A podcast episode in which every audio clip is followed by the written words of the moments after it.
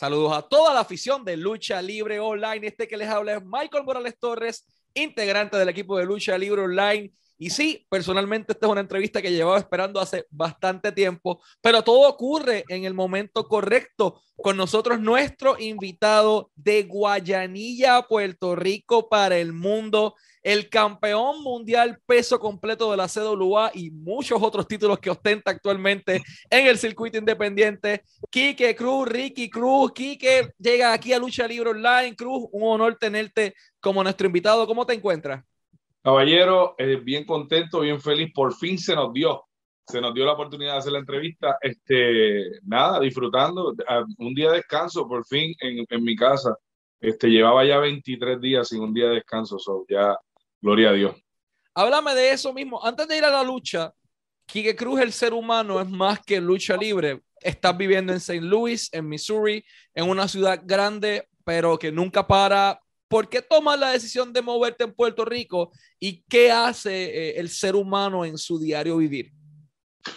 Pues mira, eh, yo me mudé de Puerto Rico en el 2011. Eh, pues las cosas no estaban tan bien allá y, no conseguía trabajo. Y me vine para acá y en tres días conseguí trabajo. Trabajo para la compañía de hoteles de Mario, una posición administrativa. Y trabajo de lunes a jueves y de viernes a domingo pues viajo a donde vaya a luchar y hacer la lucha libre. So, eso llevo ya haciendo, qué sé yo, algunos, un par de años ya. Mano, eso está súper nice. Y Puerto Rico, la realidad que vivimos es, es, una bastante compleja, sobre todo económicamente. Pero vamos a hablar de cosas más bonitas que la realidad económica de Puerto Rico y es lo que estuvo ocurriendo este fin de semana. Te enfrentas Antes de que continúe, no quiero que la gente piense, porque yo amo mi isla. Y, yo también. digo, sitio para vivir que, que Puerto Rico pero pues para vivir, pero para trabajar está, está un poquito difícil. Yo, yo, he vivido aquí mis 28 años y créeme que lo sé. es súper complicado por, por muchos aspectos. Vamos a este fin de semana pasado. CWA eh, tuvo su evento estelar en donde el Campeonato Mundial Peso Completo estuvo en juego. El showman Mike Nice, eh, quien ostentó el título ya por un periodo de tiempo bastante prolongado, un reinado que parecía que nunca iba a acabar, se enfrentaba a Quique Cruz, a Ricky Cruz, quien llegaba a Puerto Rico nuevamente a recordarle a la gente por qué motivo fuiste main event player. Y 1, 2 y 3 salimos de aquí con el Campeonato Mundial Peso Completo de la CWA. Primero que todo, ¿cómo llegas a la CWA? ¿Quién te hace el acercamiento? ¿Y cómo te sentiste nuevamente conquistando el oro máximo en tu isla, en Puerto Rico?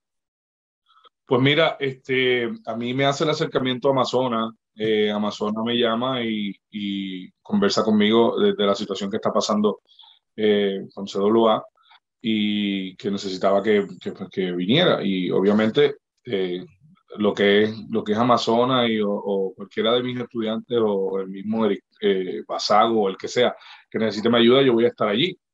Eh, ella me llama, me dice lo que está pasando, la oportunidad que se, que se, pues, que se presenta, y yo le digo que sí, aparezco allá, eh, tuve la oportunidad antes del, del show de, de, de, compartir con Miguel Pérez, eh, de compartir con Mendoza y con otras personas que estaban entrenando eh, donde se iba a realizar el, el evento.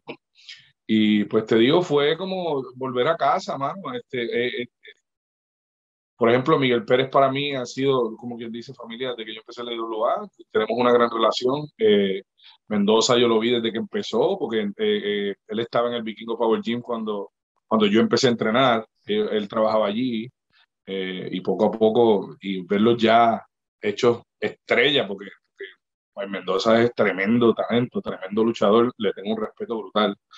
Eh, fue una gran experiencia y después tener la oportunidad de enfrentar a, a, Mike Nice por el título y llevarme la victoria. Increíble, este, te digo, no le puedo quitar mérito, tremendo talento, tremendo luchador. Eh, me da, eh, aunque no tiene la mejor actitud, porque está con Joel Colón y toda esa gente, como tú sabes, pero, pero hablándote de, de él como atleta, eh, yo creo que él va a ser uno de los que, de los que le llaman el futuro de la isla, porque un muchacho grande, eh, dedicado al gimnasio, eh, tiene tremenda habilidad para hablar en el micrófono. Eh, sentarse a ver sus promos es entretenido. Aunque hable mal de mí, yo me entretengo escuchándolo y viendo las promos.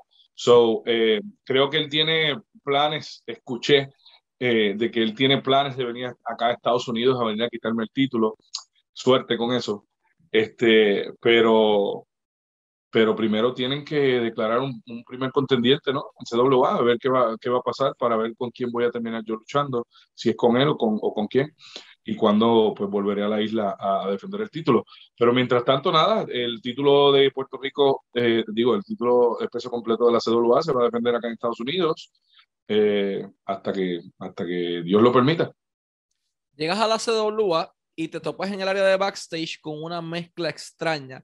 Tienes talentos jóvenes, tienes veteranos, pero tienes extranjeros también. O sea, allí está Australian Suicide, pero tienes talento del patio como, como Talos, eh, Nexen, Yoma, estaba por ahí Ryan Red, Joe Colón, que mismo lo mencionaste, tienes veteranos como Aquiles Falcón. Es una mezcla bastante interesante porque eh, Cruz, sí, perfecto, Amazonas me lo pide, es mi estudiante, por ello yo doy mi vida si tengo que darla, pero vamos, let's leave eh, la, parte eh, buena a un lado, vamos al, ser humano, al, personaje, al luchador.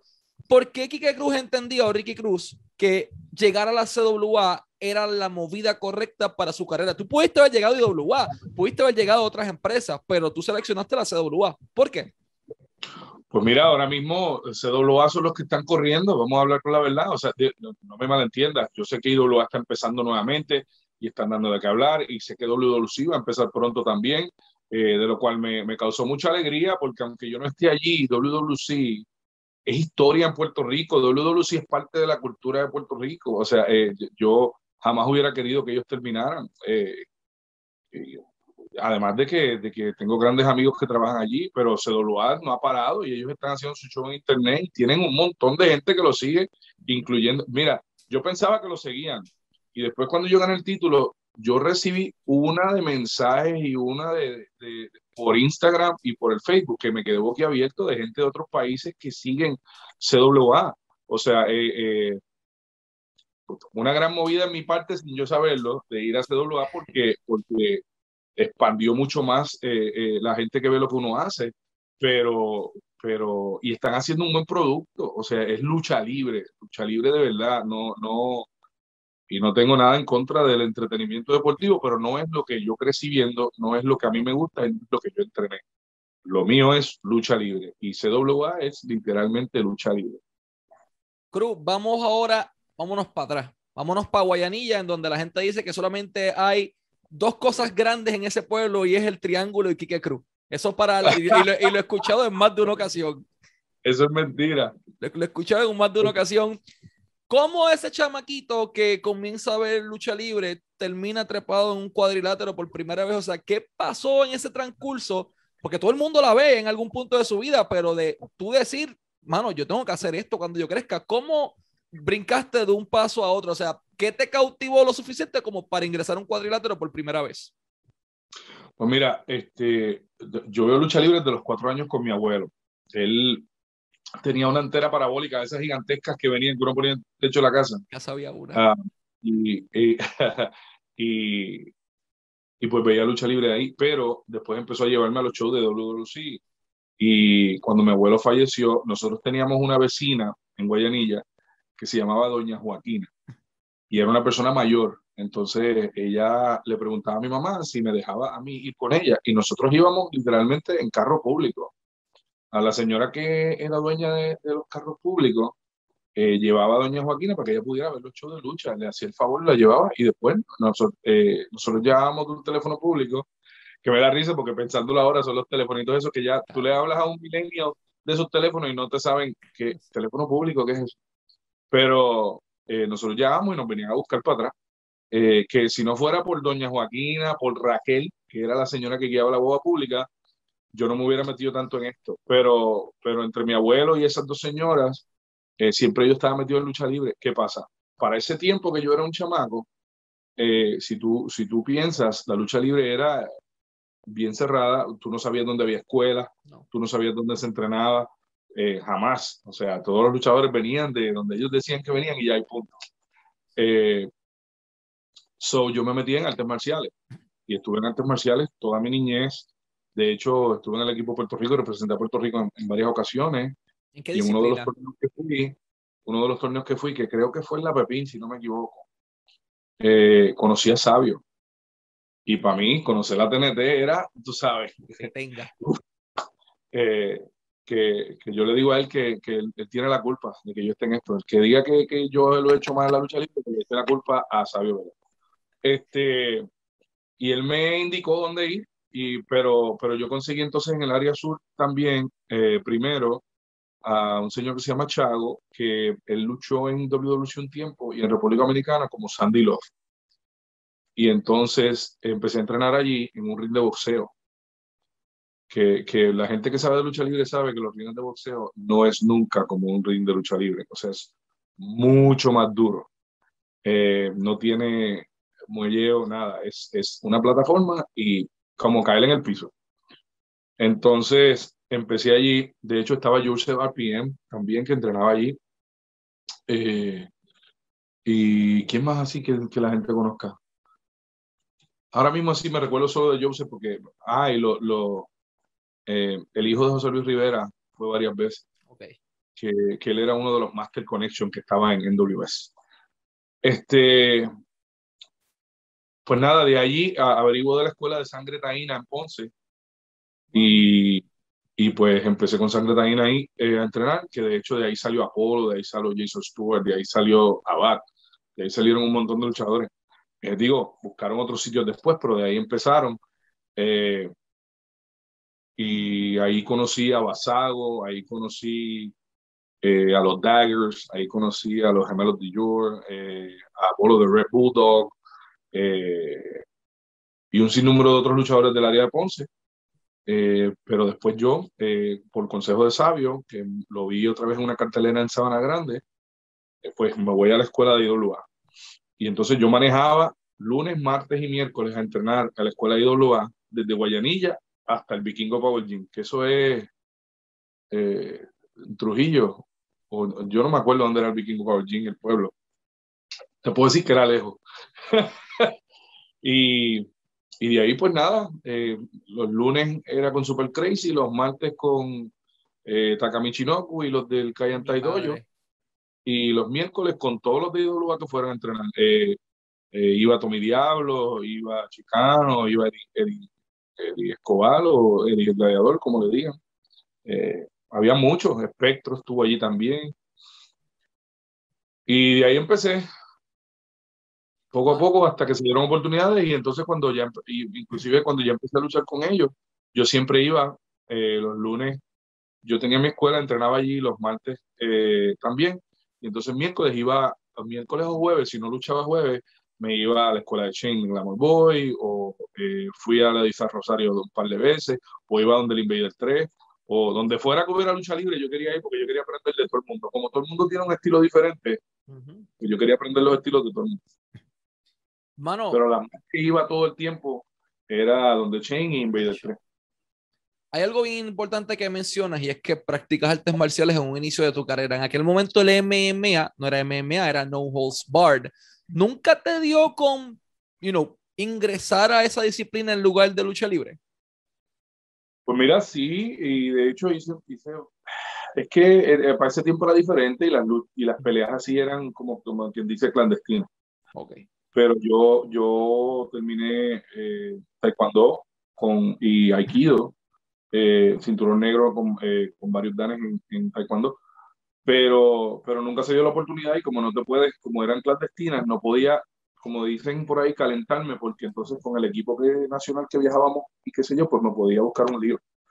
Este, y de hecho, cuando, cuando yo vine a empezar a practicar lucha libre, tuve que dejar las artes marciales, como quien dice, en ese momento pero, pero no, no, no hice MMA. De hecho, he tenido la oportunidad de conocer varios peleadores y, y entrenar acá en MMA y yo no creo, no creo, a mí siempre me gustó, yo era bueno peleando y, y, y tuve, los que me conocen en Guayanilla lo saben, pero, pero no creo que hubiera tenido la paciencia y la, la disciplina para, para, para aprender especialmente todo el grappling. Eh, eh, yo me desespero, a mí no me gusta estar enredado en el piso, o sea, así claro, eso es cada cual con sus pasiones. Te pregunto porque me resulta interesante nuevamente, taekwondo, pudiste haber tal vez ido por allá, pero decidiste irte por donde comenzaste a ver a los cuatro años.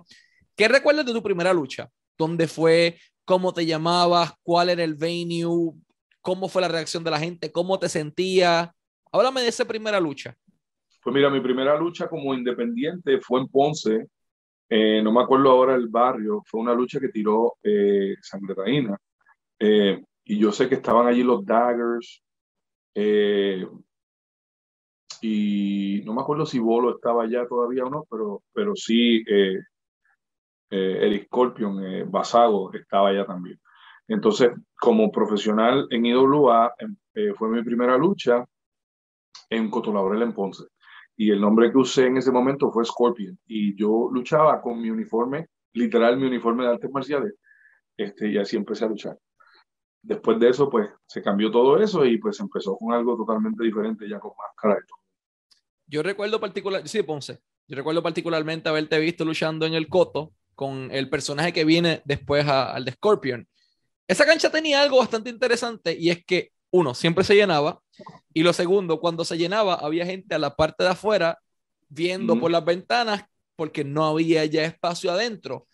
¿Qué recuerdas de esa época de IWA en donde todo era sold out, en donde todo era económicamente bueno, en donde a cada pueblo que tú ibas, todo el mundo lo recibía como, como superestrellas, como rockstars, básicamente? Pues mira, eh, es funny que me hagas esa pregunta porque hace semanas atrás estuve en un evento y estaba eh, hablando con Mecha Wolf y, y de hecho lo comenté con Ricky, con Ricky Banderas, que nos encontramos en Chicago cada rato eh, para luchar, que nosotros llegamos a estos venues, a estos lugares y tú los ves como que diablo, está lleno hasta las, Ujú. tú sabes, brutal, soldado, qué sé yo, y tienen 60, 600, 700 personas y, y todo el mundo está nervioso de que diablo, tanta gente, me pongo nervioso, que sigo los luchadores. Y cuando nosotros, o cuando yo, por ejemplo, la, la primera vez que yo fui a un evento grande, mi primer evento grande fue en el Roberto Clemente Walker.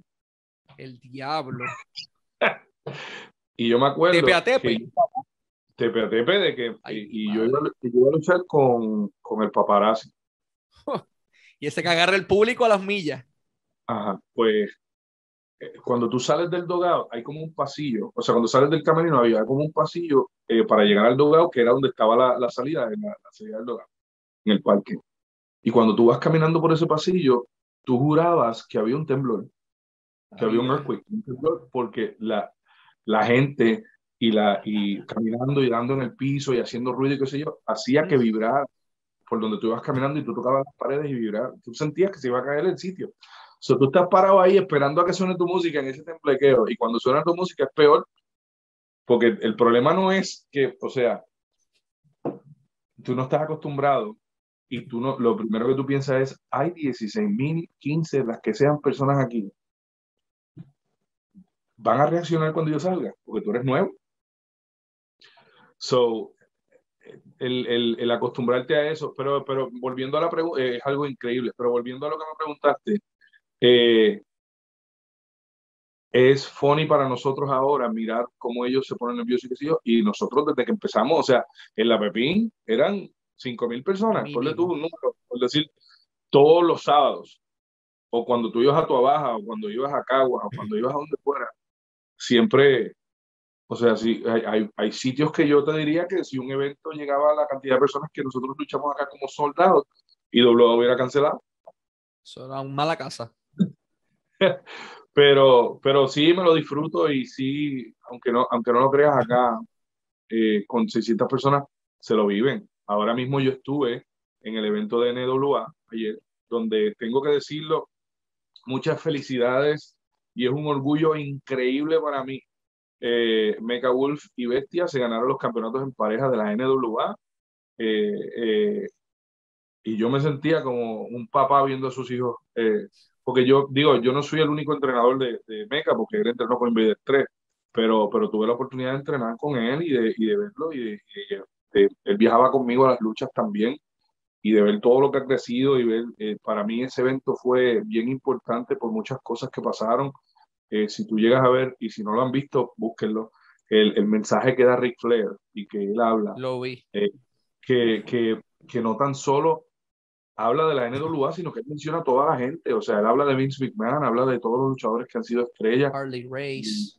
Y, y, entonces, esa es otra. Yo soy amigo de Trevor Murdoch y de sentarme allí y poder disfrutarme esa lucha que él tuvo y que ganó el campeonato de la NWA en su casa, en San Luis.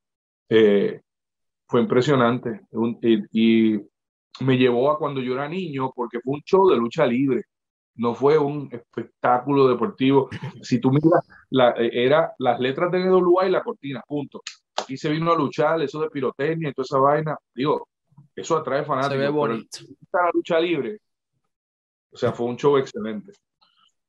Y, y pues, son cosas que se extrañan. Yo, yo me gustaría poder ver en algún momento que, que las canchas se llenen así en Puerto Rico otra vez. Sé que es difícil porque hay mucha más variedad de espectáculos ahora para la gente ver y con el internet la gente no tiene ni que salir de sus casas, eso es más difícil llenar a esa gente a que vamos para las canchas, pero, pero me encantaría verlo otra vez así. Mencionas algo curioso. Trevor Murdoch siempre lo han vendido como de Waxahachie, Texas, pero Trevor Murdoch es nacido en Missouri. Trevor Murdoch vive en Missouri y en su estado él tiene la oportunidad de llegar a la cima de su carrera Quique Cruz tuvo uno de esos momentos en su vida. Te tocó llegar a Guayanilla como un big star, luchando ante tu gente en casa llena y la ovación, eso se quería caer. No pasó una vez, pasaron en varias ocasiones, pero la primera vez nunca se olvida.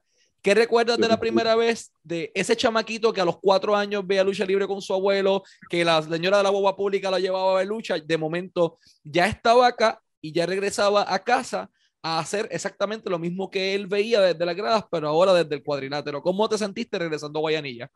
Pues mira, tengo dos anécdotas, te puedo decir tres, pero tengo, te, voy a hablar de las dos más que, que, que son entretenidas, como digo yo. So, la primera vez, eh, yo fui a luchar en Guayanilla y sale Shanghai. Y la gente sabe que yo hice Shanghai en, en IWA. So, sale Shanghai y la gente pega a aplaudir. Y Héctor, Héctor, Héctor Méndez dice, y su oponente de Guayanilla, Puerto Rico, Enrique Cruz. Y la gente hizo, ¿qué? What The hell? y salgo yo. Entonces la gente se queda como que mirando, ¿quién es? Espérate. Pero eh, fue una experiencia increíble porque estuvieron toda la lucha tratando de adivinar. ¿Qué pasó aquí? Ajá. Eh, eh, de hecho, saludos a Ana, donde quiera que esté. Este,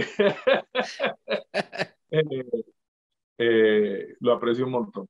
después, después tuvieron ideas hasta hacer el Shanghai Shanlow, relajando, pero, pero sí, sí estuvo bueno. Entonces, mi segunda ocasión ya yo estaba en otro lugar más alto de la compañía y, y lucho contra Rey González. Y pues fue, una experiencia brutal. Eh, tuve la oportunidad de luchar en pareja con Eddie Colón contra Rico Suave y no me acuerdo quién era el otro también, Guayanilla. Pero con Rey fue otra cosa porque pues, Rey, tú sabes que es el luchador mejor establecido en Puerto Rico en, en los últimos 20 años. Eh, también luché con el Invader 1. Eh, cuando él se viró a Rudo, luché en Guayanilla. Que eso es otra historia. pero, pero sí tuve grandes, grandes experiencia en Guayanilla. De hecho, a mí me hubiera gustado que el día que me toque retirar, eh, poder luchar en Guayanilla eh, una última vez. Pero pues, no sé, porque creo que después del, terremoto el, el, coliseo quedó bastante deteriorado y bastante malito, ¿verdad? Pero, pero no sé. Veremos a ver lo que Dios, lo que Dios diga. El terremoto nos quitó hasta, hasta Playa Ventana, mijo, allí. Así que eso es parte de las cosas. Vamos a IWA. Creces en esta empresa entre figuras como Sabio Vega, Huracán Castillo, Miguel Pérez, eh, Víctor Quiñones. Tienes, de todo, tienes a toda la crema en un solo lugar backstage y un chamaquito humilde de Guayanilla intentando ganarse un spot en el roster entre tanto revolú estrella y lo logras hacer. ¿Qué vieron ellos en ti o qué tú piensas que ellos vieron en ti como para, ok, this is the guy we gotta push, este es el tipo que está picando cable y te llevan poco a poco en ese transcurso. ¿Por qué tú crees que eh, la empresa y estas figuras tan importantes depositan tu, su confianza en ti? Pues mira, yo creo que hay muchas cosas, porque por ejemplo, de todos los que mencionaste, ninguno al principio veía nada. Es la verdad. El, el, yo te puedo decir que el primero que yo puedo decir que, que se sentó a, a, como que a echarme el ojo y a decirme que estaba haciendo bien y mal en las luchas fueron Chiqui y Víctor. Wow. Y después tuve un par de veces que escuché a Víctor que pedir, ay, quiero luchar con él, ay, quiero, y, y, y, me ayudaba al principio, me ayudaba y me decía y, y, me hacía lucir bien, porque es la palabra, los dos, Chiqui y Víctor. Después Sabio y todo el mundo empezaron como a darme consejos y a esto es lo otro. Y yo era el cogepela de todo el mundo, porque el, el, la, la, verdad era que a, a, todo el mundo le gustaba luchar conmigo, pues yo cogía lo que, lo que me dijeran que hiciera, yo lo hacía. No importaba qué peligroso o lo que sea, lo que ellos quisieran. Y llegó un momento que yo estaba luchando dos veces, en la primera y en la cuatro, este, en la primera de Shanghai y en la, y en la cuatro de, de Cruz, Enrique Cruz. Diablo, estuve así como ocho meses, jueves, viernes, sábado, domingo. Este, que, que pues tuve la experiencia de, yo hice luchas de Shanghai contra Huracán Castillo, que a mí me encantaron, y el, el día después luchaba con Huracán Castillo de Enrique Cruz. y, y, así tuve la oportunidad de aprender de mucho. Trabajar con Miguel Pérez fue excepcional. Eh, a mí me encantaba luchar con Miguel. Eh, el único que te puedo decir que nunca se me dio uno contra uno, porque sí lo hice en pareja, pero nunca se me dio uno contra uno, y era el, el sueño, el que me falta por cumplir, fue Sabio. Pues yo trabajé con Sabio en pareja un par de veces, en contra y con él, eh, pero nunca se me dio luchar uno contra uno contra él. Pero de todos esos tiempos, brother, tú aprendes de todo el mundo, porque es que todo el mundo te enseña algo nuevo. Luchar con Ricky Banderas es ir a la escuela. Eh, luchar con Shane de Glamour Boy es ir a la escuela. Eh, con Chiqui, tú aprendes un montón, que no tienes que estar... Tú aprendes de Chiqui lo que es lógica y que tú no tienes que estar matándote en el ring para que la gente... O sea, tú tienes que saber meter la gente en la lucha. Eh, y, y, Chiqui es un, monstruo haciendo eso. Chiqui y Sabio, los dos. Hay algo que tenía WA que cautivaba a la audiencia, que no importa en dónde rayos fuese el evento, porque yo fui parte de las personas que me sentaba en las gradas, íbamos. Si era en Laja, vamos para Laja. Si era en Utuado, iba, había que ir Utuado. Si era en Bayamón, había que ir en Bayamón. No importa dónde fuese, la gente iba y llegaba allá. ¿Cuál cree Quique Cruz o Enrique Cruz o, o Ricky Cruz que es la clave o fue la clave del el éxito de IWA en sus años dorados? ¿Por qué fueron tan exitosos? Yo creo que, que tiene que ver mucho de que se luchaba para el fanático. Se trabajaba para el fanático. Eh, no para los egos de, de, de, los luchadores, una. Y, y segundo, de que siempre buscaban hacer algo nuevo, eh, traer algo diferente para la gente. Si tú te fijas, IWA nunca tuvo un roster fijo. Eh, de, de, o sea, sí tuvo personas clave que eran fijos, pero IWA siempre traía gente y, y, mantenía, y no los mantenía por dos años, sino que cambiando y buscando y, y, y no me malentiendas, el WWC lo hicieron también en su momento, pero llegó un momento que se estancó el mismo rostro. Sí. Y pues, pues ahí IWA fue cuando empezó a traer gente y traer gente y traer gente. De hecho, de, de esos que trajeron así eventualmente, como, como Micael Judas, me lo encontré ayer en, ganando una campal. Y, y, estuvimos hablando de lo mucho que extrañamos los tiempos de IWA. Era distinto, mano. O sea, la vibra, el fanático. Eh, o sea, la gente vendía los posters, la gente vendía las fotos, la gente compraba las camisas, la gente compraba la cerveza, las empanadas, lo que fuese. Lo daban. Claro, la economía era distinta, pero se extraña, se extraña esa época.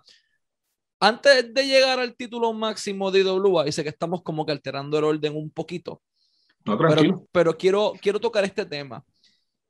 La Cruz del Diablo fue un equipo que marcó, marcó mucho en la división de parejas en Puerto Rico, específicamente en la IWA. La división de parejas sí estaba caliente, pero cuando llega a la Cruz del Diablo, las cosas como que pasan a otro nivel.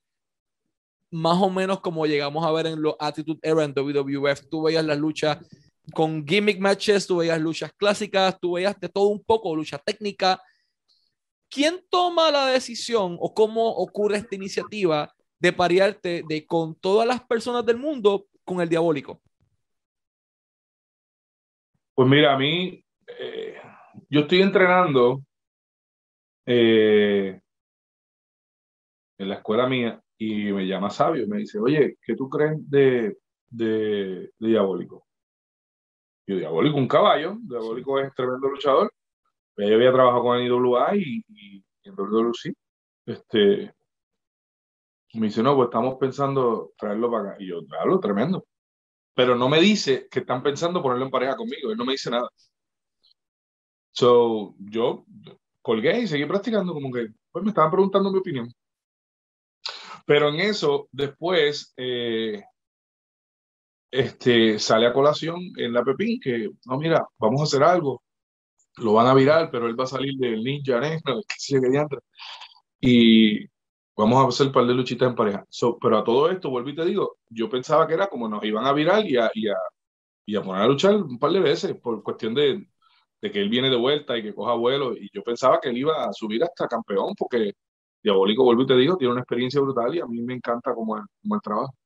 Buenísimo. Este, pero yo creo que impactó tanto lo que nosotros hicimos en ese día, cuando él se viró y se quitó la máscara y toda la pelea que surgió allí, que decidieron dejarnos de pareja. Entonces, nosotros no nos teníamos ni que hablar porque, vuelvo y te digo, como trabajamos tanto cuando yo empecé en IWA y, y en WWC, ya yo conocía a Diabólico eh, lo que él hacía. Y yo le decía, hasta el esposito tuyo del, del y el codazo y esto y lo otro. Y, no, fue una química brutal.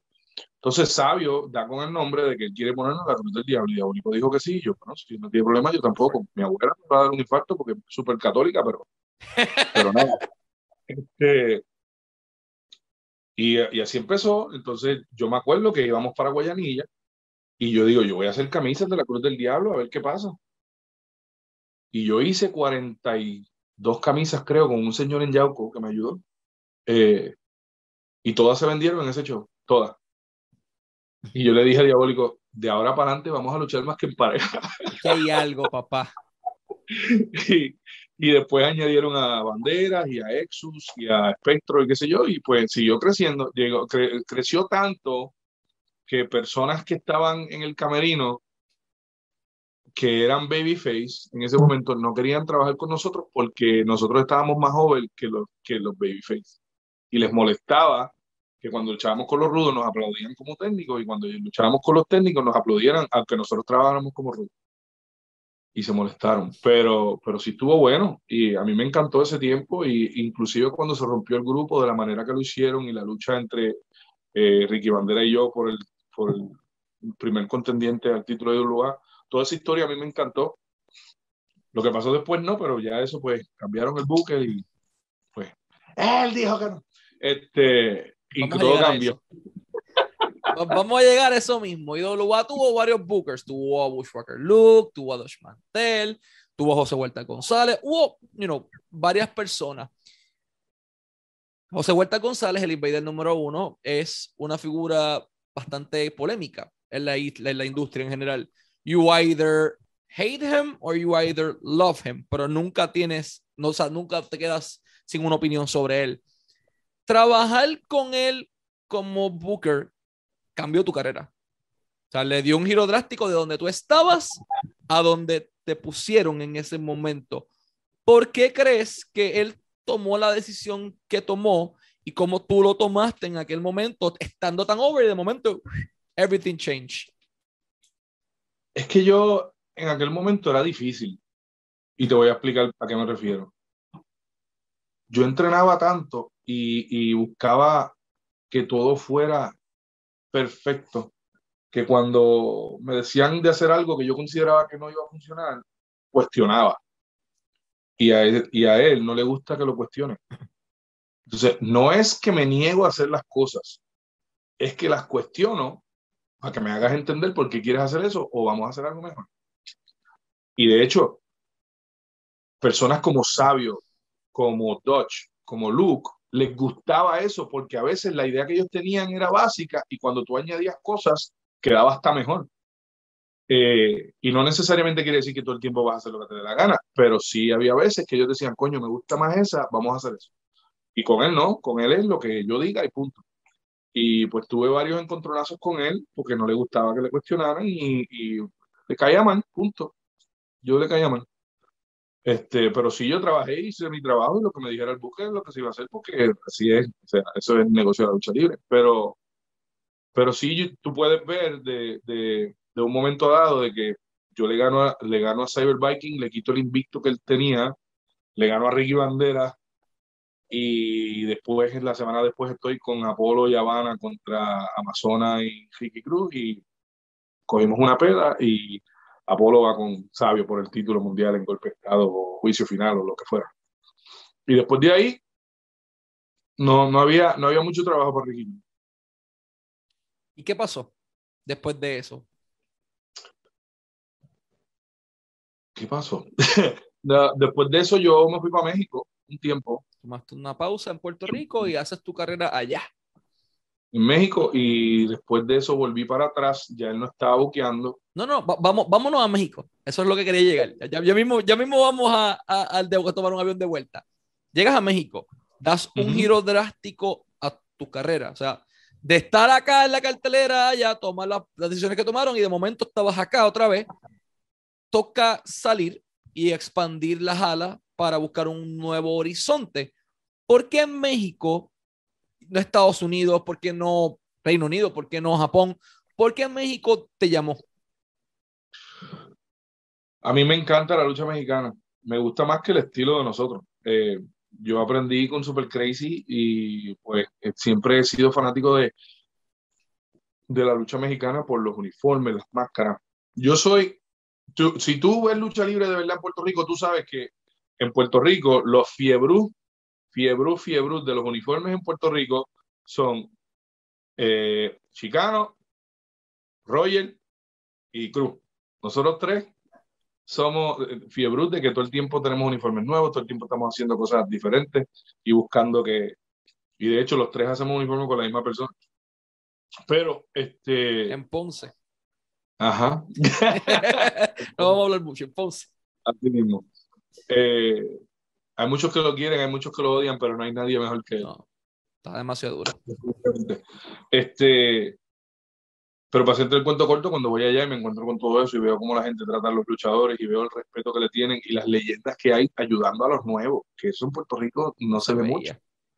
Este, en aquel momento, pues muchachos, pues, conocer a, a, Último Dragón, cuando yo estaba allí él estaba, eh, Negro Navarro, Mano Negra, este, Negro Casa. el villano, Tercero, este, ¿quién más yo conocí así? Emilio Charles, este, el mismo Mil Muertes en, en el Espolucha, Tiniebla, este, Mil Muertes no, Mil Máscaras. Eh, de hecho, Ricky, Mil Muertes estaba allí también, pero eso fue antes del, del eh, y así por el estilo, un montón de leyendas que yo tuve la oportunidad de conocer en mi primer viaje, pero de la patada, de que, de que conocí a todo el mundo súper rápido y, como querían ayudar. Mi primera lucha en México, cuando yo llego bajándome del avión, me llevan a la arena. Y mi primera lucha está un 3 para 3, no me acuerdo de todo el mundo, pero estaba Elia Park, Blue Demon, Silver King en la lucha. Universo 2000, el papá, no el, no el chamaco, el, senior. Todos ellos y yo.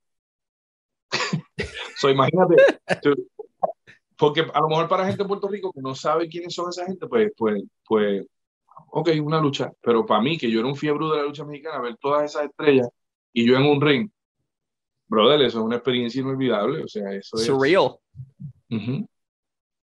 Algo increíble. So, esa fue mi primera experiencia en México. Y después de ahí, ellos mismos me, me, ayudaron a moverme y a conseguir. Y un viaje que era de dos semanas se convirtió en, yo creo que casi dos años. Y te quedas allá un periodo de tiempo bastante prolongado y toca la parte difícil de las empanadillas del triángulo, de los arroz que nos gusta, de la comida que nos gusta. Pasamos a adaptarnos a una nueva cultura. Eh, tal vez México en aquel momento estaba un poquito eh, más riesgoso o menos seguro, como quieran llamarlo, o al menos eso es lo que vendían en los medios, ese pánico que te metía la gente, etcétera, etcétera. Como un puertorriqueño que todo el tiempo tal vez le hablaron negativo de México, se tiene que adaptar a vivir al lado de allá y de momento descubre que esto no es tan malo como la gente decía. ¿Cómo fue ese choque cultural? Pues mira, yo no, yo no tengo problemas. En cuanto a la comida, no tengo problemas porque mi mamá desde chiquito me enseñó a cocinar. Sobre lo que yo quería comer de Puerto Rico, yo mismo lo hacía.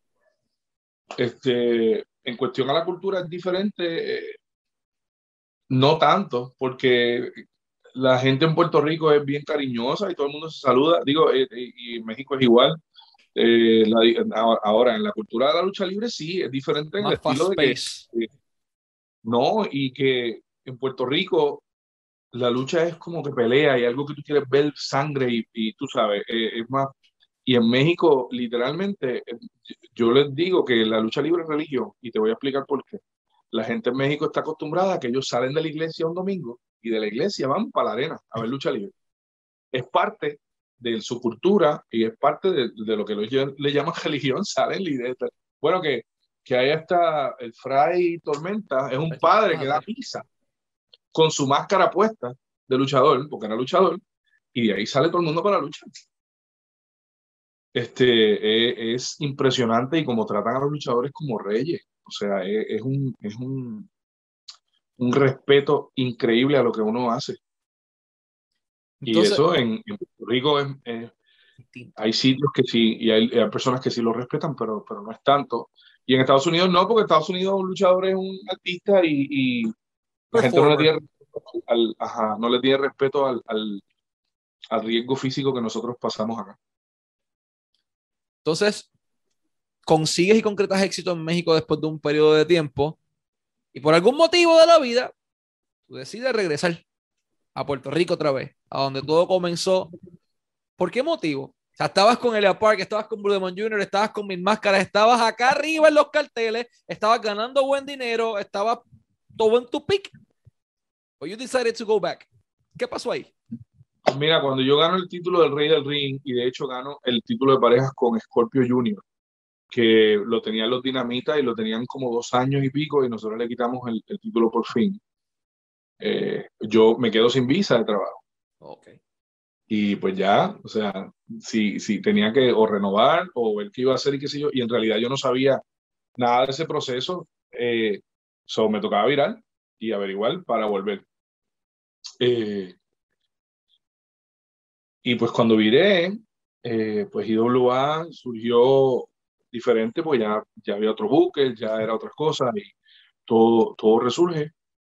Y estuvo bueno, a mí me gustó, hicimos un par de cosas chéveres, de hecho, eh, tuve la oportunidad de luchar con Chen otra vez, la lucha de mineros, cuando yo gané el título a mí me encantó, esa, yo quería esa lucha, yo que, de verdad quería. Esa fue la primera vez que lo ganaste.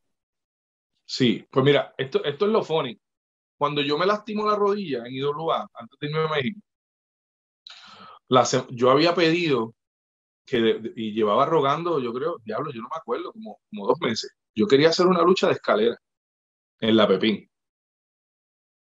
Eh, porque pues yo sé que están acostumbrados ¿verdad? en aquel momento a John Pinjev y a todos estos chamacos haciendo vueltas y qué sé yo, pero yo dije, yo quiero hacer las cosas que Super Crazy me enseñó en una lucha que nadie se lo va a esperar. Y, y ellos me dijeron, ¿con quién la quieres hacer? Y yo dije, yo quiero hacer esa lucha con Chicano y con Chen. Y ellos me dicen, pero un three-way. Y yo sí. Y se iba a hacer la lucha, un three-way de escaleras por el título de la IWA y yo estaba que, o sea, una emoción, brother, como un nene con, en, Disney, cuando me dijeron que lo iban a hacer. Y la semana antes estamos en Levitown y en una lucha de diabólico yo entro a hacer el salve y cuando le doy la sidekick a Slash Menon, me resbalo. Eh, cuando pongo el pie abajo, resbalo con el pecho de él porque él cayó debajo de mí y mi pierna se desliza en el pecho de él y parte completa en la rodilla. De hecho, la, la pierna se va de lado y me toca hasta la, hasta la nalga, como digo yo. Y, y pues hasta ahí llegó Ricky Cruz. Se supone que iba a estar un año y seis meses por, por la gravedad de que todo, de meniscos, eh, ligamento cruzado, el ACL, todo se fue a ajuste. Y fui a ver un doctor que de hecho me recomendó Tommy Diablo, a quien le agradezco porque el tipo era un caballo y si no fuera por Tommy Diablo yo hubiera buscado una opción en el sur, pero terminé yendo a San Juan, a donde Mark Troutman, eh, que fue quien me operó, y, y, él me dijo, mira, eso no se va a romper, tú tienes ligamentos bien gruesos, eh, nunca, tienes que ahora aguantar dolor y meterle a la terapia. Y yo le pregunté qué, ¿qué tanto puedo hacer? Y me dijo, no darse pesas, pero todo lo que sea nadar, todo lo que sea ejercicio de mover la pierna y qué sé yo, todo lo puedes hacer. Y literalmente yo conseguí una máquina que me movía la pierna eh, sola, que me la dieron ellos, y yo tenía una piscina en casa, y literalmente yo estaba como 16 horas diarias entre la piscina y entre la máquina. Inclusive si yo estaba viendo televisión o hasta durmiendo, me tomaba las pastillas del dolor y me quedaba, como que digo yo, inconsciente y dejaba la pierna moviéndose. So, de año y seis meses que se supone que estuviera fuera del ring, en ocho semanas ya yo estaba entrenando y grabando promo porque volvía la semana después a luchar y me ponen con Rey González. Y ahí fue que sale el, el ángulo ese de figura 4 contra figura 4. Háblame de ese momento te toca regresar después de una lesión, está el miedo, siempre va a estar, aunque las personas digan que no, siempre es como que, diablo, y si me lesiono otra vez. ¿Cómo vuelves al mismo estado mental en donde estabas antes de la lesión, que es, nuevamente volver a tu pick y evitar que pase cualquier otra cosa que, bueno, otra lesión? Pues el miedo mío no era lastimarme, el miedo mío era cómo la gente me iba a recibir y si, y si yo iba a tener la posición que tenía. Porque o sea, tú sabes que tú te vas de televisión un par de semanas y la gente se olvida de ti. Este, fue difícil en ese aspecto. En cuanto a lo físico miedo físico, no, porque yo entrenaba fuerte allá y donde yo entrenaba, o sea, yo tenía gente con que yo, yo practicaba con los árabes, yo practicaba con Blas Payne, yo practicaba con, con 450 yo practicaba con William, con William de la Vega, con, con, con Rick Stanley, con, con, el, con el Invader 3, o sea, o estaba ready o estaba ready. pero, ese no era el problema, era más ver cómo la gente iba a reaccionar. Y la gente reaccionó bien, lo único que pues, como te digo, en aquel momento estaba eh, el invader de Bukel y, y él no, no era, yo no era santo de su devoción. Y una lucha que era figura 4 contra figura 4 se acabó en un paquetito.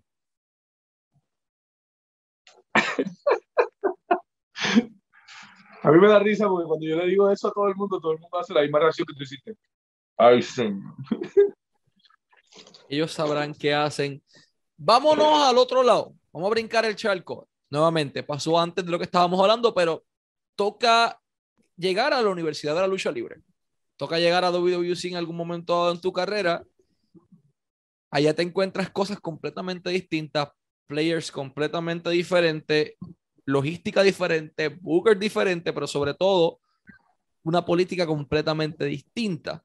Te encuentras a Carlos Colón, te encuentras a Jovica, te encuentras a Rico Suave, te encuentras a muchas personas que todavía estaban allí, que todavía estaban activos, que estaban dándolo todo y que venían de, de vivir prácticamente las peores casas de, de su vida. De momento llega este outsider, este IWA guy. ¿Cómo te recibió el camerino sabiendo que tú eras del grupo que casi los mandaban carrota? pues mira, eh, al principio sí, todo el mundo miraba a uno como que... Este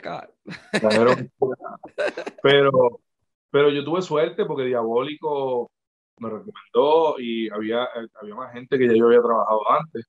Este, y yo me hice bien amigo rápido de los, de los Broncos 2 y 3. Este, porque eran tremendos chamacos bien humildes. De hecho, le mando un abrazo a los dos.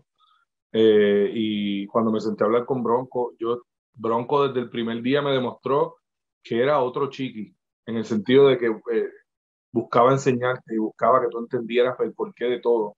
Eh, y a él yo le debo un montón porque inclusive después de eso yo estuve un tiempo con él en Trinidad y Tobago trabajando y haciendo shows allí. Y, y, él se sentaba conmigo todas las noches después de los shows a desglosar detalle por detalle por qué de cada cosa, qué hicimos, qué debimos haber cambiado o no cambiar y qué podemos hacer en el próximo show. O sea, que te enseña, inclusive en las promos, para hacer promos, el, tipo, no hay nadie como él. Este, podrán decirle que las promos de fulano, mengano, pero chiqui, eh, bronco, y se la tengo que dar, aunque yo no le caiga bien, Invader, porque el tipo no es un lírico de que sabe un montón y qué sé yo, pero él movía masas cada vez que hacía promo. Este, tenía la atención del público. Pero anyway, cuando voy allí, eh, tuve que trabajar y cada vez empecé a trabajar. Estaba gente Bruno también, que me conocía de lugar y, y poco a poco haciendo luchitas con ellos y todo el mundo después, ay, yo quiero trabajar con él, ah, déjame luchar con él. Y hasta que, pero sí era bien diferente porque En IWA tú estás en un camerino y todo es programado y tú tienes que estar a las 3 de la tarde, los días de los shows, para cuadrar todo. Y a las 8 empieza el show. En, en WWC eh, están camerinos separados, eso de cuadrar y qué sé yo, eso no existe. Y eh, yo me acuerdo una vez que me ponen a luchar con Rico Suave, yo salgo para el ring, eso fue en Sabana Grande, eh, y yo no sé ni qué va a pasar, el árbitro me dice esto, esto y esto, pero tienen que luchar hasta que Tonde y Lightning lleguen porque no han llegado. Anda para el carajo. Y Rico y yo nos tiramos como casi 50 minutos. En Sabana Grande. Dándole, dándole, dándole, dándole, hasta que yo a entrar por la puerta, donde Lightning, y el árbitro dice, bueno. Vámonos, muchachones. Y después de eso, nos fuimos como cuatro minutos más lo que preparamos al final. Pero, pero era diferente y, y, y sabes que en vez de quejarme, le doy gracias a Dios porque aprendí un montón eh, a escuchar el público, a olvidarte de ir programado, a, a, a usar tu lógica.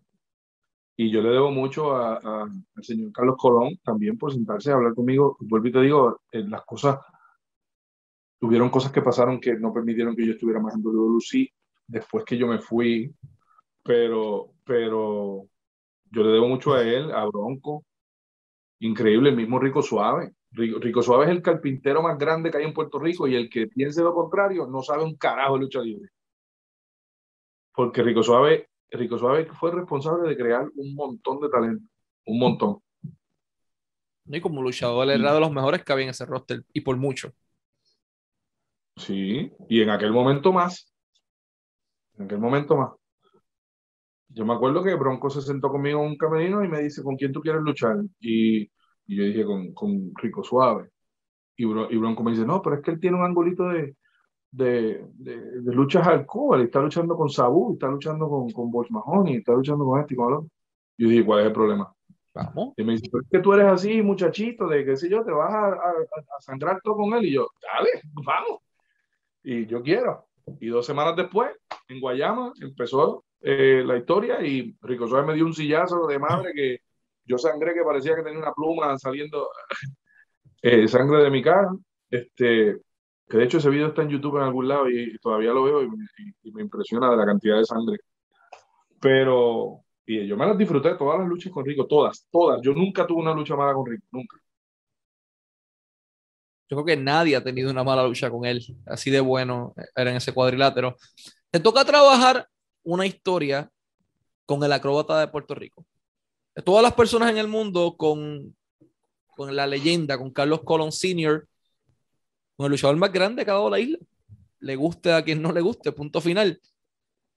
¿Cómo fue trabajar con él? Una cosa es verlo en los estadios, una cosa es verlo en la televisión, una cosa es que me dé mi, mi payroll, una cosa es que sea mi jefe y otra cosa es, ok, nene, ven acá, siéntate debajo del learning tree, we're gonna create something different. No, no, te lo voy a poner más grande. Yo estoy viendo a ese señor cuando yo tengo 5 y 6 años es una estrella en mi mente más grande que cualquiera de los que tú quieras mencionarme en Estados Unidos. Y lo conozco, me siento con él en la oficina, hablamos para ir a trabajar, todavía yo estoy con el Starstruck ese que le dicen. Y después pego a trabajar con él y me lleva a grabar en, en, un, en un gimnasio ahora, que no me acuerdo ahora el nombre del gimnasio, que empieza el entrenamiento conmigo. Y él me llama un día por teléfono, mira, estamos pagando una cancha ¿Tú todavía tienes el ring en tu casa? yo sí. Ah, pues vamos a parar por tu casa para grabar. Yo, ok. Ver bajarse del carro al señor Carlos Colón en mi casa y ver y presentárselo a mi mamá, presentárselo a mi papá, que son fanáticos, pero. Y sentarse a hablar con ellos ahí, que yo vea la cara de mi papá y mi mamá, con ese señor hablando ahí. Y después vamos para allá arriba. Y si tú ves el video en YouTube del entrenamiento de él y mío, mi papá sube y se mete en el, en el, en el video, aprontado que es. Pero, eh, y, y, tener la oportunidad de, de, de, grabar todo eso y, y lo que iba a pasar era buenísimo. Yo me tuve que ir de WC, pues, por lo que se va todo el mundo, pero, pero el plan de ellos era eh, darme el título universal de las manos de Abdullah. O sea, era algo grande, pero pues en, en aquel momento eh, pues se me debió una cantidad de dinero y, y el, el, yo tenía que pagar pensión alimenticia eh, y... El oficial examinador no le importa si tú estás en televisión o no, él quiere los chavos para... No, ese era el problema, que el, que el, el agente del caso, no, la palabra no es agente, pero el oficial examinador, la persona que está evaluando el caso de Asume. Vamos a ponerlo de esa manera. El examinador del caso es fanático a muerte de la lucha libre. ¿Cómo yo le voy a decir que no estoy está viendo luchar toda la semana? Todos los fines de semana luchar. O sea, no, no, es factible. eso fue lo que pasó. Pero, pero si, si eso no hubiera pasado, yo nunca, nunca me hubiera ido para México, nunca me hubiera ido para ningún lado, nunca porque a mí WWC me encantaba me encantaba porque todos los días era aprender algo nuevo. Tú estás luchando, cantando todo en el ring, estás conociendo y estás debajo del, de, del learning tree, como tú dices, de Carlos Colón. O sea, de, lo más grande que eh, eh, tener la oportunidad de sentarme en un camerino con Eddie en aquel momento, con, con, con, con el hermano, con Carlito, este, y todos los que estaban allí. Cacho, yo me lo disfrutaba una cosa bestial. Recorres el mundo, pero hay un territorio que menciona, sí fuiste a Estados Unidos, sí fuiste a México, pero hay un territorio que la gente no sabía que había lucha libre y ya lo mencionaste, Trinidad y Tobago. Todas estas islas vírgenes y Trinidad y Tobago había lucha libre y los venues eran enormes. Se metía un montón de gente. Cuando Bronco te convence la primera vez para ir a Trinidad y Tobago, que tú llegas allí y de momento te topas con miles de personas en un venue ¿Tú esperabas eso cuando llegabas? ¿Esperabas cinco gatos? Háblame de, de tu primera vez en Trinidad y Tobago y cómo fue esa reacción. Pues mira, ya tú estás acostumbrado a ver mucha gente porque tú vienes de lugar y vienes de, de show grande y qué sé yo qué, que estás acostumbrado. Pero, pero de que la gente se la viva de la manera que se la viven en Trinidad y Tobago, te voy a dar una, una historia rapidito para que tengas una idea. Estamos luchando y este, Bronco está luchando técnico. Entonces, me tienen a mí en pareja con eh, un, chamaco. Entonces, ese chamaco me traiciona y me da una manopla y me, me, deja bañado en sangre, pero bañado, bañado en sangre, ¿verdad? Entonces, la gente se desesperó y empezaron a llamar a lo que es equivalente al 911. y llega la policía al evento. Entonces la policía está buscando quién es el que, al que asaltaron, qué fue lo que pasó, y están preguntando, y la gente está encima de la policía diciéndole, mira, agredieron a este chamaco, qué sé y se forma un revolú de que hay que dejar entrar los policías a la parte de atrás. Y hay que explicarle, no, mira, con calma, esto fue lo que pasó, que yo, verdad. Y yo hablar con los policías para decirle, porque todavía encima de que le habían explicado, ellos pensaban que a mí me estaban amedrentando para que no dijera nada. Y yo tuve que explicarle, no, mira, no, con calma, que no es así. Y, pero esa es una de las experiencias más brutales porque me hizo acordarme de cuando yo veía los videos de cuando, de cuando eh, el, toro, el toro salvaje le tiró el rodillazo vez del 3 y como la gente se desesperó y lo agarraron en brazos y todas esas cosas. Cuando, cuando TNT hizo el, el salve del Invader, que los, armas lo iban a matar, todas esas emociones que los puertorriqueños se vivieron, que yo lo veía en mi casa y me desesperaba como un nene, ser parte de algo así en Trinidad y Tobago fue brutal, maravilloso. Dices que no te agrada mucho lo que es Sports Entertainment, pero en un punto de tu carrera te llega una invitación. Te llega una invitación de, de la meca del Sports Entertainment, que es WWE. No era tu estilo, pero decides brindar la oportunidad. Vamos a llegar allí.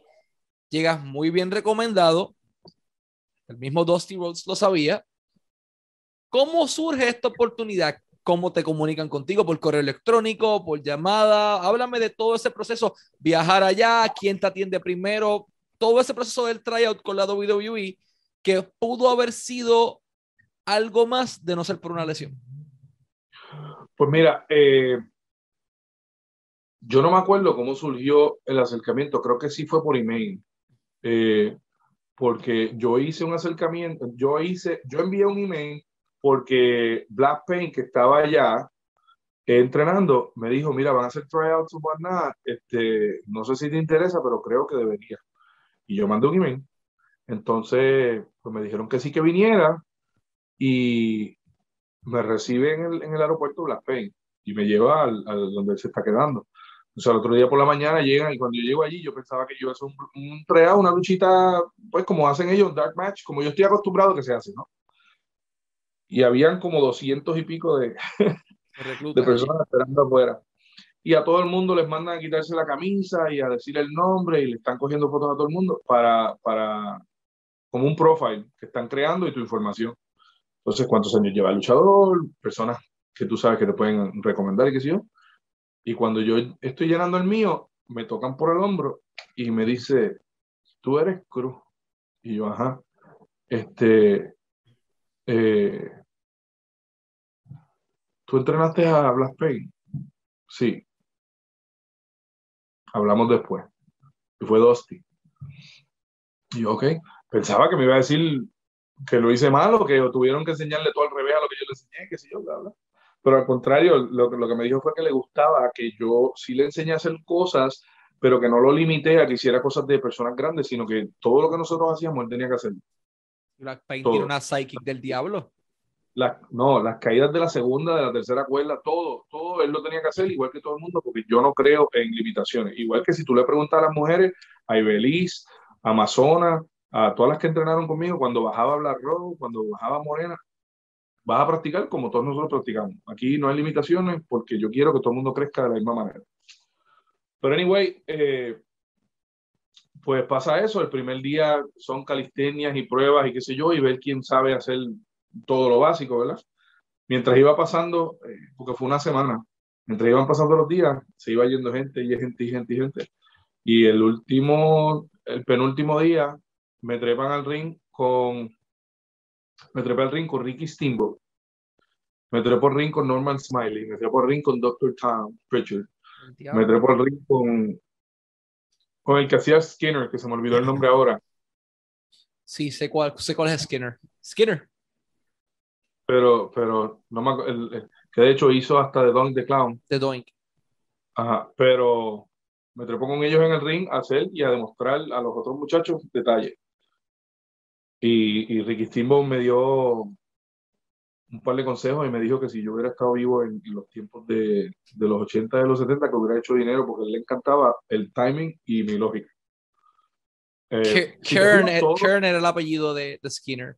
Kern. Kern. Kern. So, eh, yo me doy cuenta allí que no importa la, la, la, mentalidad que uno lleva de que tengo que aprender nuevas movidas, tengo que aprender esto, tengo que aprender lo otro, no es lo que te lleva allá arriba. Porque ellos todos los elogios que me dieron fueron por lógica y por, y por timing. Entonces yo hago mi primera lucha del tryout eh, y estaba eh, Edge, estaba eh, la nena, eh, estaba el esposo de ella, Tyson, y estaba Santino Marella mirando ahí con los, con los trainers. Y a ellos les gustó eh, la lucha y me llaman aparte, me dicen, ok, prepárate una promo que, que hable de ti, pero vendiéndote, tienes minuto y medio. Y, y pasaron todas las otras luchas, y después cuando yo, cuando yo hice la promo, mi promo hablaba y yo la hice en Spanglish. Yo hablé un poquito en inglés y un poquito en español, diciéndole que si yo tenía la oportunidad de luchar y que yo lo que quería era devolverle respeto a la lucha libre porque yo no era entretener, yo no era un artista, yo era un luchador profesional, yo eh, me jodí entrenando para ser luchador y qué sé yo, y venía a competir y qué sé yo, bla, bla, que yo no venía a ser ningún merenguero porque Huracán Castillo. Huracán Castillo era el merenguero. Yo no era, yo no era ningún bandolero porque yo no, yo no era de los boricuas, yo no, yo no era nadie cool porque en ese tiempo estaba ahí Carlito. Eh, eh, yo venía aquí a ser luchador como, como lo era Estrada, y yo venía aquí a representar a mi isla como lo hacía Pedro Morales, y, a ellos les encantó, em, empezando por, por eh, Dusty, que yo sabía de historia y de, los de, las, de esas personas, y que en realidad son personas que eran luchadores de verdad, profesionales. Y, y, él le gustó eso y hablamos un rato, qué sé yo. Y al otro día, cuando fui a hacer mi próxima lucha de tryout para ellos, fue cuando me lastimo, que me desgarro completo el músculo, el, la ingle a la, que va a la pierna derecha y el abdomen bajo completo se me desgarró. Eh, tenía un moretón desde el pecho hasta la rodilla, que en todo se veía negro. Y, y pues tuve, me, me, tardé casi un año en, en, volver a, como digo yo, a caminar derecho. Wow, mano. Eh, eso pudo haber sido algo mucho más grande, pero una lesión lo frena. Nuevamente, vamos atrás en tu carrera, abres una escuela de lucha libre y entrenas a Iberi eh, Amazona, Black Pain, a muchísimas personas, el mismo Basago pasa por tu escuela, Mecha Wolf, entre muchísimas otras personas. ¿Por qué motivo decides eh, impartir conocimiento? ¿Por qué motivo decides pasar el conocimiento que te pasaron a ti a otras personas? Porque en Puerto Rico no es muy común o no era muy común en aquel momento que los veteranos, al menos la gran mayoría de ellos, you know, impartieran de corazón y, ayudaran a las personas a crecer. Por eso mismo. Ok. Lo que acabaste de explicar fue que lo hice.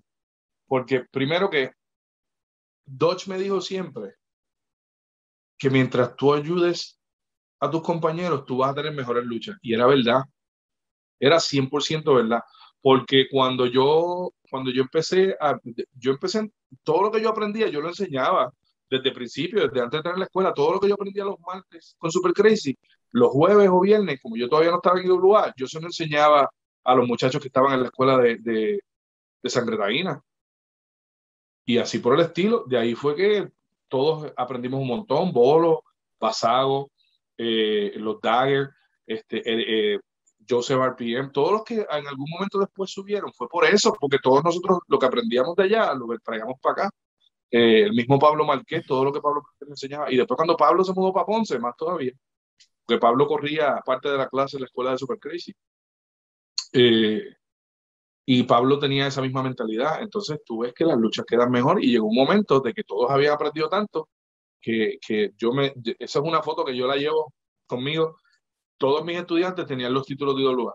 Romeo, los árabes, este, Onyx, Onyx era el junior, Romeo el Intercontinental, los árabes los de pareja, y yo tenía el de Puerto Rico y el, y el, heavyweight. Y, y, y, no era por panismo, porque ninguno de nosotros era pana de los Bookers, ninguno de los del área sur tenían oportunidad de regalar. Todos nosotros teníamos que joder, perdonando la palabra. Este, pero si tú miras, todos los luchadores que hicieron algo, el Stanley, todo fue a pulso. William de la Vega, y cuando hicieron los templarios, todo fue a pulso, demostrando lo que podían hacer. Nosotros no éramos panitas de los, de los, nos llevamos a, a, beber o a fumar o a lo que sea con los, con los buques o con la gente de la, oficina.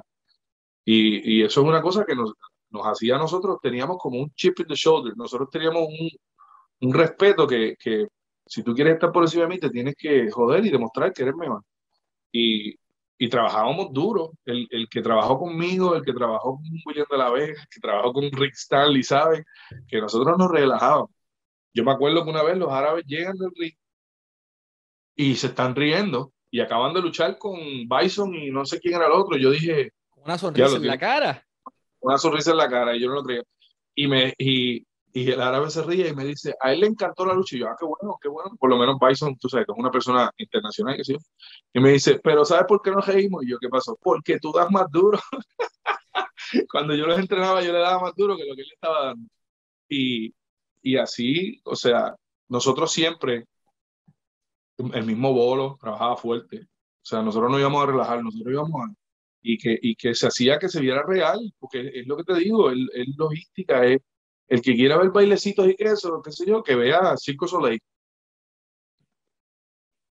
Pero nosotros íbamos a luchar libre. Cruz, vamos a darle fast forward a todo esto. Estamos en el año 2021. Eres el campeón mundial de CWA, pero estás haciendo también otras cosas en los Estados Unidos. Háblanos un poco de qué está haciendo Cruz actualmente con su carrera. Pues mira, eh, eh, tengo ese campeonato de la CWA eh, y estoy bien contento porque vuelvo y te digo, es como volver al pasado, ver esa compañía y ver que todo el mundo se preocupa tanto por, por, por ser un luchador serio y profesional, ver a, es que no quiero olvidarme de los nombres, por eso no los quiero mencionar, pero personas que me marcaron mucho, Diosdado, tremendo luchador y bien conocedor de, lo que es la lucha de submisión. Eh, ver a los hijos de Víctor, y, lo impresionante de verlos trabajar, el, el, grande se parece tanto a él que yo me quedé como que, wow, cuando lo vi, este, y uno debiéndole tanto al papá, tú sabes.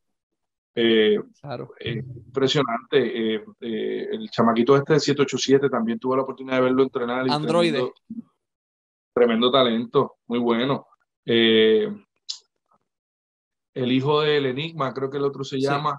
Tremendo, tremendo talento, brother. Hay un montón de talento que si estuvieran acá en Estados Unidos, se comían, se comían vivo. Y, yo te digo, yo entreno con gente acá que, que, porque David Richards entrena con nosotros acá, y este, ACH entrenaba con nosotros acá, y un montón de talento que la gente los ve y wow. Pero la realidad es que si la gente de aquí viera el talento que hay en Puerto Rico, wow. El mismo Mike Nice, ese chamaco, cuando llega acá a los Estados Unidos lo vean, este, que lo vean de verdad, no que vaya una cartelerita, o, sea, que lo vean de verdad. Yo estoy seguro que tarde o temprano lo firman. Y por, y por el hecho no tan solo de que lucha bien, sino de que, de que es, tiene presencia ante una cámara y habla bien en un micrófono. Lo único hay que ver cómo practiquen el inglés, chamacos, porque a la larga de la postre, si, si no los entienden, miren lo que le pasa a los mexicanos en WWE. Y en el no también tremendos talentos, pero, pero el problema es que acá, si tú no hablas perfecto el inglés, no te... No, te... Sí, no tienen las mismas oportunidades, es la realidad. Vamos a recapitular eh, un poco lo que ha sido tu carrera. Comienzas a los cuatro años a ver la lucha por primera vez con tu abuelo y ahora te encuentras en el 2021 habiendo luchado o habiendo estado en el mismo cuadrilátero o en el mismo tiro de cámara o habiendo conocido de prácticamente todos los héroes de la lucha libre puertorriqueña que en algún momento dado admiraste. Dos décadas de carrera, lo has logrado todo lo que has querido. Esa es mi pregunta. O sea, cuando vas hacia atrás y miras hacia el tiempo, el chamaquito de cuatro años, que de momento ya es un hombre hoy día, sientes que has logrado todo lo que has querido y lo más importante, ¿pensaste que ibas a alcanzar tanto éxito en tu carrera? Pues mira, es que, es que depende de cómo tú lo porque por ejemplo, hay personas que me dicen que uno de los logros es que yo aprendí la figura 4 de Carlos Colón y la cobra dinamita de Sabio Vega. O sea, que me, faltó más que el puño al corazón para tener los finales más grandes de, la historia de la lucha libre en Puerto Rico, de que me los enseñaran los, los que lo hacían. Este, eh, hay otras personas que hablan del título de IWA, porque es una, compañía y en aquel momento, tú sabes, una de las compañías grandes en Puerto Rico. Eh, eh, acá en Estados Unidos, pues he logrado diferentes cosas y en, y en México, por ejemplo, el título del Rey del Ring lo he ganado dos veces y es el único extranjero que lo ha hecho dos veces. Este, eh, y acá en Estados Unidos, pues ahora mismo tengo el, el título de Gladiadores, que es un título internacional que, que, es de la compañía Gali, que es la compañía latinoamericana más grande en, en, en Estados Unidos. Este, tengo el campeonato de parejas de la MMWA, que es una compañía que lleva 40 años en, y que salió de lo que era el Wrestling at the Chase este, salió de allí, eh, después que esa compañía cerró. Este, el título de IWA Productions, que es una compañía eh, bastante grande acá en, en Mount Vernon, Illinois, que el señor dueño de la compañía compró una escuela y el, el, el, gimnasio de la escuela lo convirtió en, en, en, donde se hacen los eventos. El comedor que era de la escuela lo hizo un restaurante. Eh, la escuela como tal la convirtió en un gimnasio para luchadores donde tienen de todo, desde gimnasio, tanning beds, todo. Es como un NXT pequeño. Eh, y pues eso, luchar allí, eh, pues es una bendición para mí, gracias a Dios. Este, hay personas que hablan de las diferentes escuelas que participo, como la de Dynamo, que doy clases, en la escuela de Bob Orton, que de hecho está cerrada ahora, pero llevaba dos años y medio siendo el head trainer de allí, de la escuela del papá de Randy Orton. Eh, son, depende cómo tú lo veas, los logros. Para mí, yo he tenido la oportunidad de, de, compartir y conocer muchas de las estrellas de las cuales yo fui fanático. Y eso ha sido una de mis grandes eh, cosas que añoro. Eh, no es lo mismo ver en televisión a, a ¿quién te puedo mencionar? A Juan Mangan, que lo vi luchando con Carlos Colón, y conocerlo y sentarte al lado de él. A, a Jim Duggan, a Hacksaw Jim Duggan, a Coco Beware, a Ted DiBiase, a Jake the Snake, a, wow, eh, a Animal, de los Legion of Doom. A, los famers, todo. A los, four, a los Four Horsemen, a los, a los, digo, no los cuatro, pero los que están vivos, y el mismo Ric Flair. Eh, y así por el estilo, eh, te llena conocer toda esa gente y, ver que, que, aprueban lo que tú estás haciendo y que, que les gusta lo que tú estás haciendo. Eh, cuando yo conocí a Ronnie Galvin, que él, él, estuvo en el evento donde yo gané el campeonato de la SICW y él me puso el título eh, en la cintura. Eh, la segunda vez que lo gané, Gerald Briscoe fue el que vino y, y, son nombres que de personas que, wow, tú sabes. Eh, ver que personas como Abdullah se acuerdan de ti. O sea, yo vi a Abdullah acá en Estados Unidos y se acordó de mí de, Puerto Rico y, estuvimos hablando un rato.